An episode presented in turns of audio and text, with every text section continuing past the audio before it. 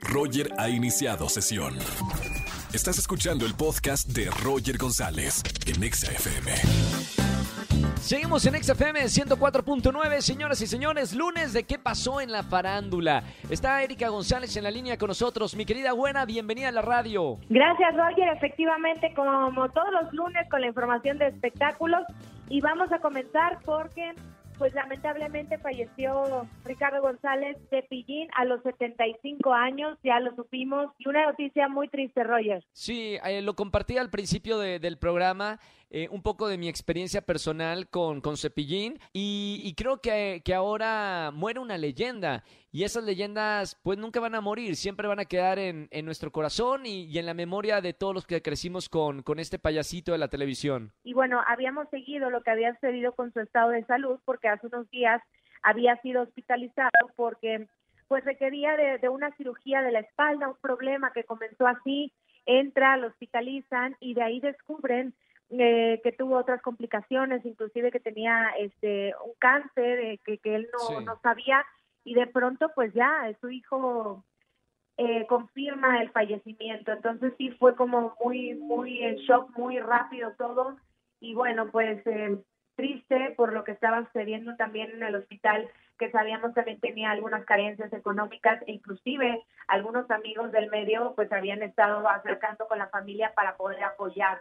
Eso es lo que deja también él, la unión, siempre amable, siempre con palabras de aliento, con eh, un mensaje listo hacia todos. Entonces, eh, es una persona buena, era una persona buena y, se, se, se siente feo, ¿no? Cuando damos estas noticias, pero como bien lo dices, deja el legado eh, con la música que él hizo y con la comedia también siempre, siempre blanca hacia los niños. Un abrazo para toda su familia, para todos los fanáticos, que su memoria jamás, jamás, a pesar de los años, nunca muera.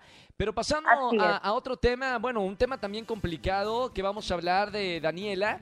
Eh, y, bueno, en este día que estamos conmemorando el Día Internacional de la Mujer, creo que es importante mencionarlo, güera. Totalmente, cobra todavía mayor relevancia para darnos cuenta de todo lo que hay que hacer, de todo lo que nos falta y por qué sí es importante seguir conmemorando que haya eh, feministas que sigan luchando y que nos sigamos sumando todos desde nuestra trinchera. Hablamos de Daniela Berriel, que es eh, una actriz quien denunció a través de redes sociales que fue víctima de violación por parte del actor Eduardo Ojeda eh, frente a su expareja en ese momento con quien ella estaba saliendo. Esto sucedió en Acapulco y la expareja es Gonzalo Peña, que pues él está siendo acusado de de haber sido cómplice, ¿no? El presunto violador es Eduardo Ojeda. ¿Y qué sucedió cuando esto fue, cuando ella fue víctima de esto hace un año? Ella puso una denuncia en tiempo y forma, sin embargo no había sucedido nada y su denuncia estaba detenida. Entonces por eso eh, recurre a las redes sociales, que benditas redes, es cuando sabemos la importancia que tienen y cuando son usadas por un bien común, ¿no? Y en este caso pues fue que se hace público, se hace viral, eh, la gente conocemos entonces lo que estaba sucediendo y se ejerce seguramente una presión sobre las autoridades porque lo detienen finalmente a el presunto agresor Eduardo Ojeda y eso es lo que sabemos o las últimas noticias, ¿no? Y también fíjate que el cómplice que es Gonzalo Peña, pues él es actor de Televisa o era más bien porque ya también la empresa pues lo deja fuera después de estos actos, cosa que eh, pues es una palomita más también en este proceso y el avance de lo que tienen que ser responsables de sus actos, ¿no? Esto no puede quedar impune y además también algo que ella, eh, Daniela, contaba en las redes sociales es de que ya el, el, presunto agresor se había acercado a su familia, a su hermana concretamente, entonces ya fue cuando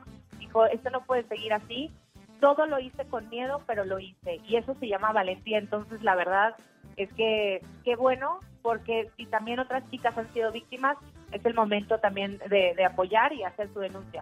No importa si nunca has escuchado un podcast o si eres un podcaster profesional. Únete a la comunidad Himalaya. Radio en vivo. Radio en vivo. Contenidos originales y experiencias diseñadas solo para ti. Solo para ti. Solo para ti. Himalaya. Descarga gratis la app. Pero Gonzalo Peña eh, es cómplice de qué manera? ¿Se, ¿Se, sabe esto? Sí, lo que pasa es que él presenció el acto y no hizo nada, o sea, por eso se convierte en un cómplice. Inclusive Daniela tuvo que salir de la casa en Acapulco, que tenía seguridad, que era una casa muy grande, pues, se fue y después, o sea, ellos sabían por qué se había ido, ¿no? Y, al final eh, esta chica estaba, estaba dormida, había tomado y entonces cuando estaba en ese estado es cuando despierta porque la están violando, tal cual. Y en, ese, en esa misma habitación, en la cama de un lado, es donde estaba eh, Eduardo, por, por, perdón, Gonzalo, por lo cual es un cómplice también. Bueno, eh, pasando a otros temas un poquito más alegres, se llevaron a cabo unos premios muy importantes. Vamos a hablar de esto, güera. No, pero no, ahí te va, es que eh, debería de ser alegre, debería de ser una premiación, una celebración, pero viene a colación también con el tema, porque fue muy lamentable lo que sucedió con los presentadores que estaban narrando la transmisión virtual. Obviamente por la pandemia esto no pudo ser presencial y entonces, o sea, no había una alfombra roja como tal, ni había gente en el evento, pero sí una transmisión. Y entonces hubo un error, Roger, en la producción y se quedaron abiertos los micrófonos y ahí se empieza a escuchar como algunos hombres empiezan a hablar sobre el físico, es decir, empiezan a sexualizar a las actrices, exactamente, y empiezan a hacer comentarios misóginos. Bien lo dijo la actriz eh, Marta, una que está involucrada o que estuvo ahí presente, eh, Marta Prieto, se me olvidaba el, el apellido, este no, no, nuestros cuerpos no son para ustedes, para ustedes hombres, ni para que ustedes los validen o no, o sea, es, esto es un trabajo actoral, esto es una profesión, no tiene por qué estar hablando de nuestro físico, o sea, e, e, era como de pena ajena, ya sabes, cuando te da penita, dices, que alguien por favor apague eso, pero por otro lado, qué, qué fuerte que nos demos cuenta de esos comentarios. ¿Y, qué van a hacer? ¿Van a ofrecer una disculpa pública después de estos comentarios o, qué van a hacer con estos actores que estaban platicando? Es, es lo que los, los presentadores están exigiendo esto de los presentadores, o sea, que se, que se haga una disculpa pública. Eso es lo menos. Y más allá, yo te diría, de que hablen de dientes para afuera y que digan, oigan, perdón, que realmente se hagan conscientes de lo que están diciendo. Oye, y falta que, diga algo. Eh, eh, estoy viendo que Nati Peluso fue la que mencionaban y de la cual se le hizo comentarios misóginos. Nati Peluso es una cantante argentina que adoro, que amo, que acabo de conocer hace, hace poquito.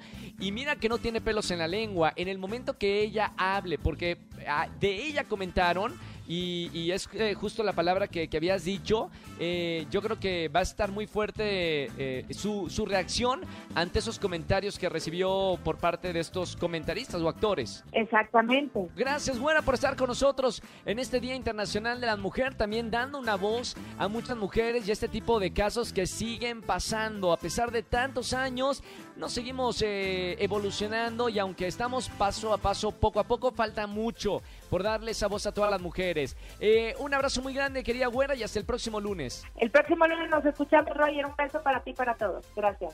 Igualmente, chao, chao, Erika González con nosotros. Síganla en todas las redes sociales. Escúchanos en vivo y gana boletos a los mejores conciertos de 4 a 7 de la tarde por Exa FM 104.9.